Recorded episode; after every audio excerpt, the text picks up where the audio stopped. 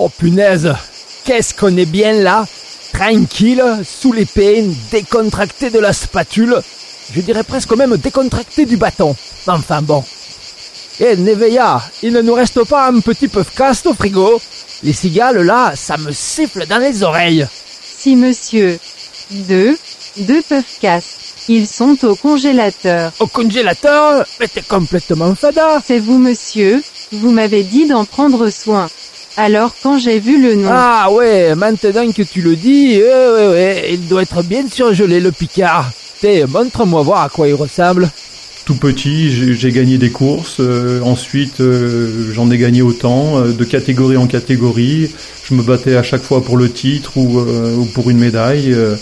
Cette conscience euh, écologique et, et, et de sauvegarde de la montagne, elle est venue très très vite parce que euh, tu le sais, depuis tout gamin, j'adore, euh, j'adore être en montagne, j'adore la solitude, j'adore être aussi. euh, J'étais avec ma grand-mère en chalet d'alpage. J'ai j'ai tellement de, de liens avec, avec cette nature, avec cette montagne, qu'il m'est impossible de, de, l'ignorer. Mmm, c'est délicieux.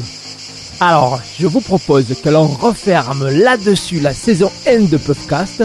Nous, on va profiter des cigales et de la plage. On revient bientôt avec plein de bons sons.